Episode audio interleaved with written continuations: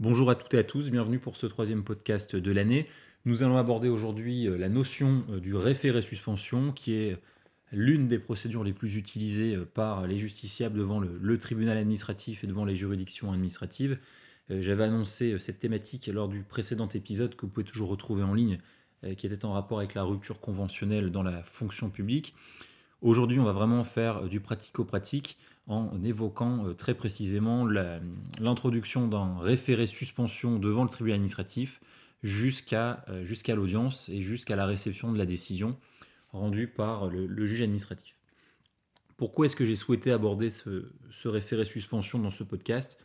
Parce que euh, c'est une question qui est récurrente et c'est une demande qui est récurrente de la part de nos clients ou de nos interlocuteurs d'en savoir plus sur le référé suspension.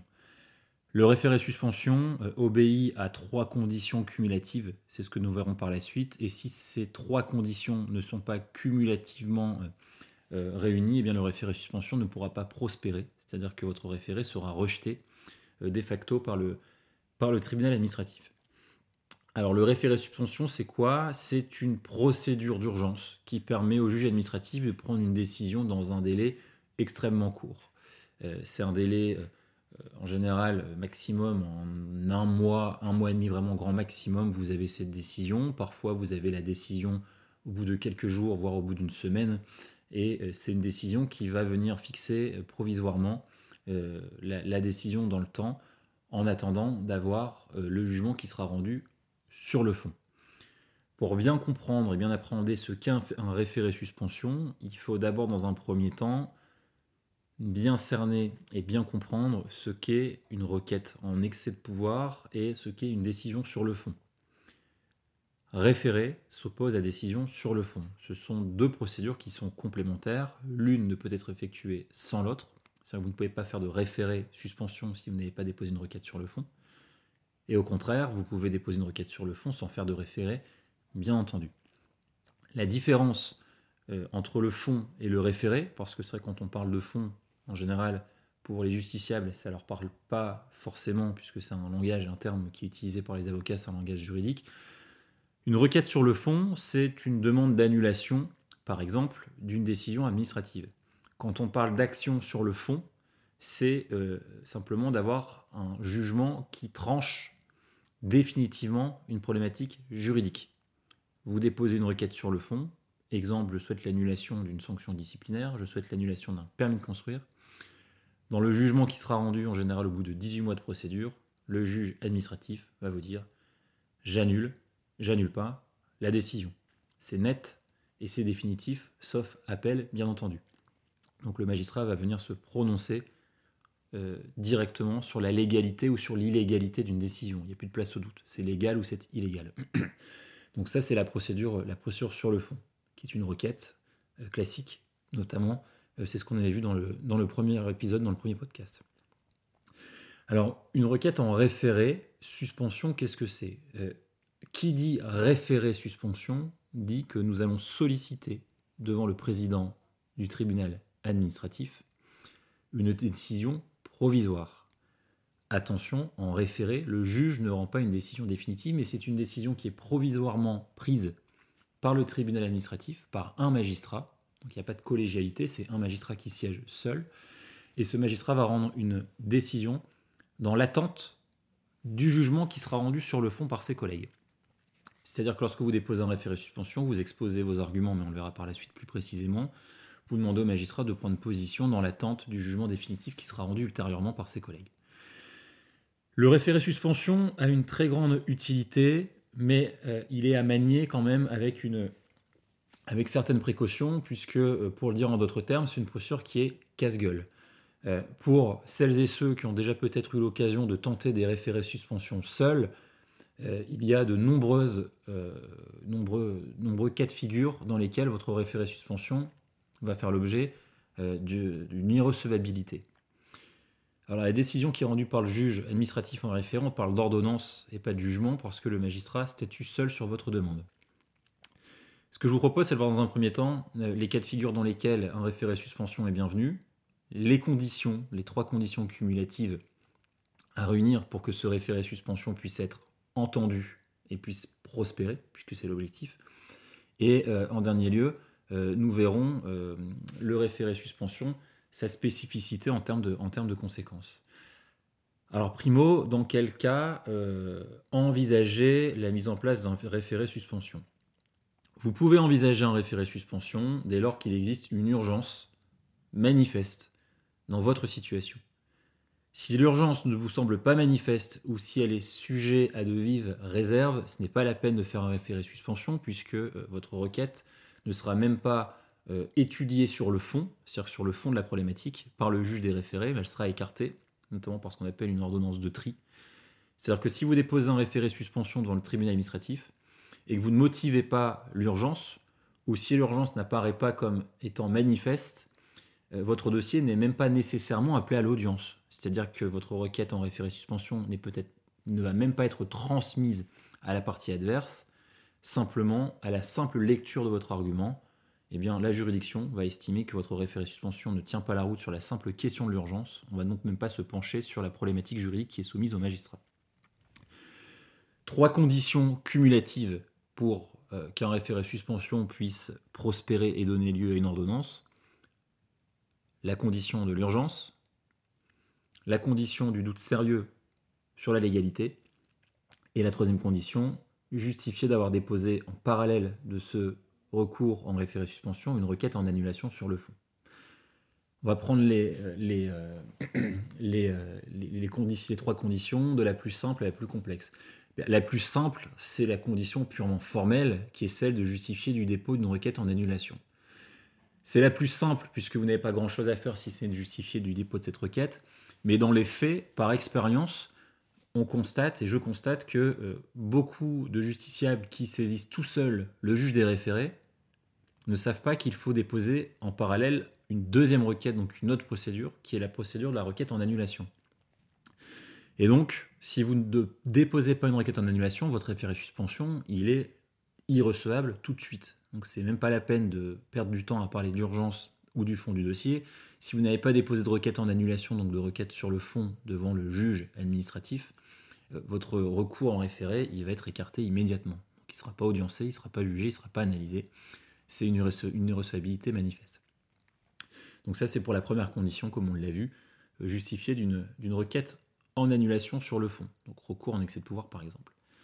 La seconde condition, pour que votre référé suspension puisse prospérer, c'est de justifier euh, de l'urgence. L'urgence, ça va être de démontrer qu'on est face à une atteinte euh, immédiate et grave d'un intérêt. Euh, par exemple, en fonction publique, ça va être de démontrer que financièrement, la situation est compromise de manière immédiate, que la perte de traitement est immédiate et que vous êtes placé dans une grande difficulté financière. C'est important de le souligner notamment en fonction publique, parce que le simple fait de perdre votre traitement ne justifie, ne justifie pas à lui seul la condition d'urgence. Cette condition d'urgence, elle est appréciée plus ou moins restrictivement par les tribunaux, par les magistrats, et elle est appréciée plus ou moins restrictivement par les différents types de dossiers.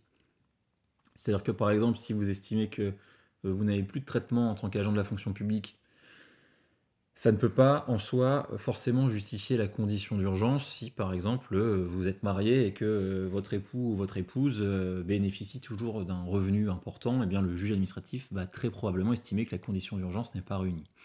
Donc il faut vraiment démontrer et produire toutes les pièces financières démontrant que votre revenu est un élément extrêmement important des revenus du foyer.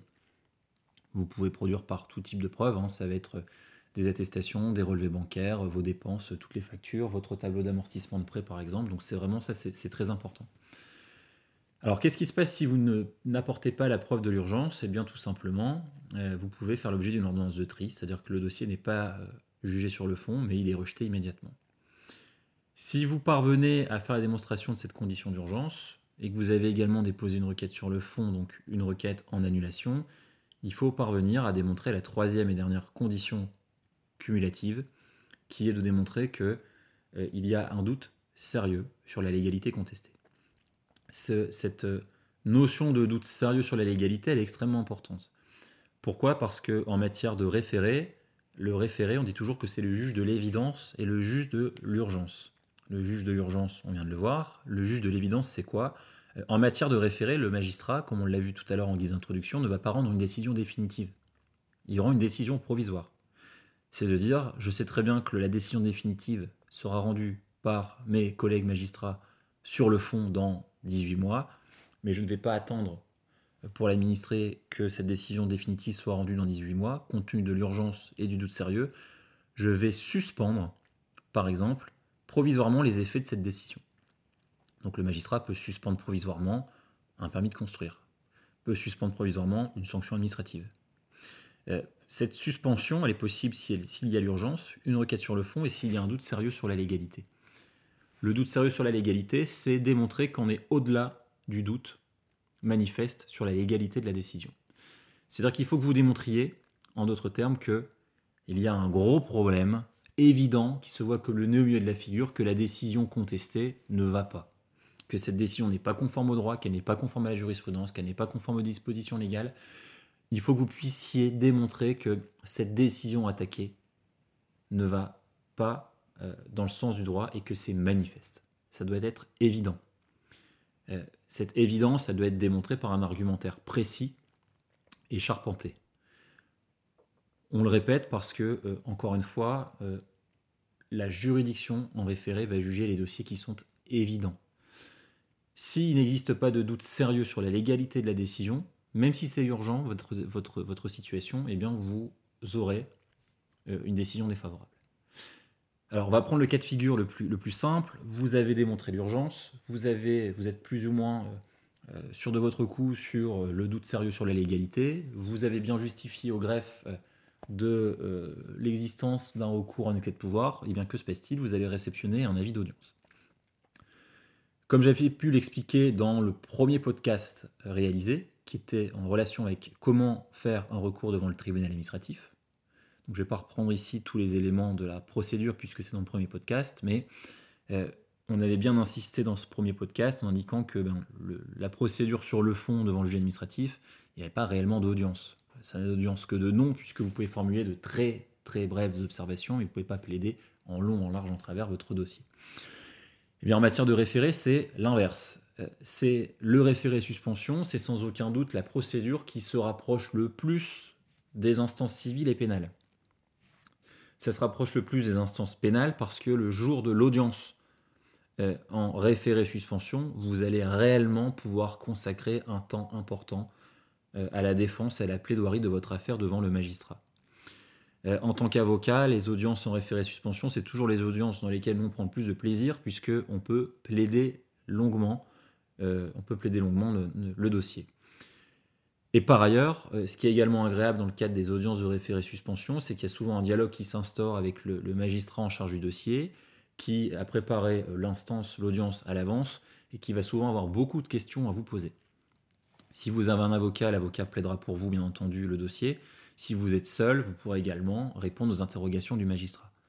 J'ai envie de dire qu'il n'y a pas de question piège du magistrat le jour de l'audience. Le magistrat, il est dans une objectivité une neutralité. S'il vous pose des questions, c'est qu'il a déjà commencé à réfléchir sur la décision qu'il sera amené à prendre et qu'il a un certain doute dans un sens ou dans un autre.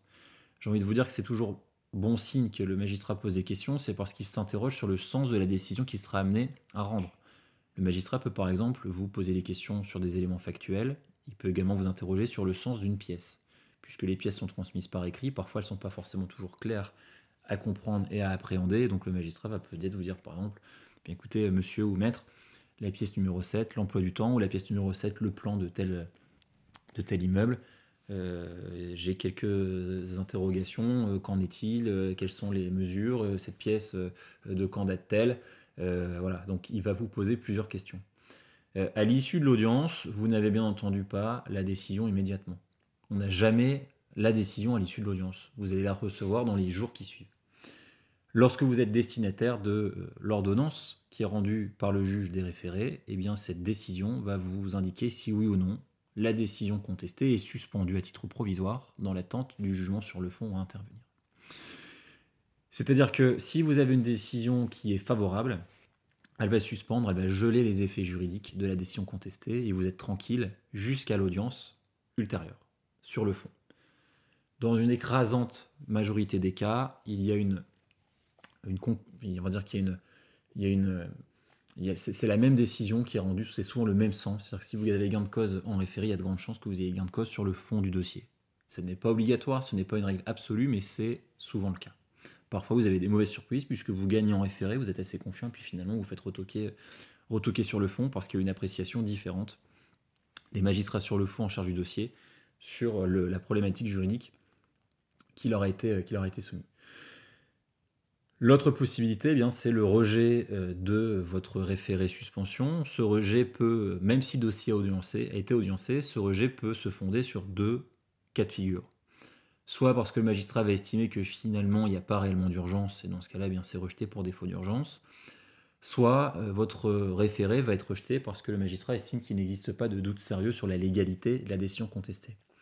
Alors là, attention, parce que c'est un showstrap très important et complémentaire si l'ordonnance de référé rejette votre référé parce que le magistrat estime qu'il n'y a pas de doute sérieux sur la légalité, il faut immédiatement, à réception de cette ordonnance, que vous écriviez au greffe du tribunal administratif en charge de votre dossier sur le fond, c'est-à-dire sur la requête en annulation, vous écrivez immédiatement, vous écrivez le jour même pour ne pas l'oublier, vous, écrivez au greffe pour indiquer que vous souhaitez maintenir malgré tout votre requête sur le fond.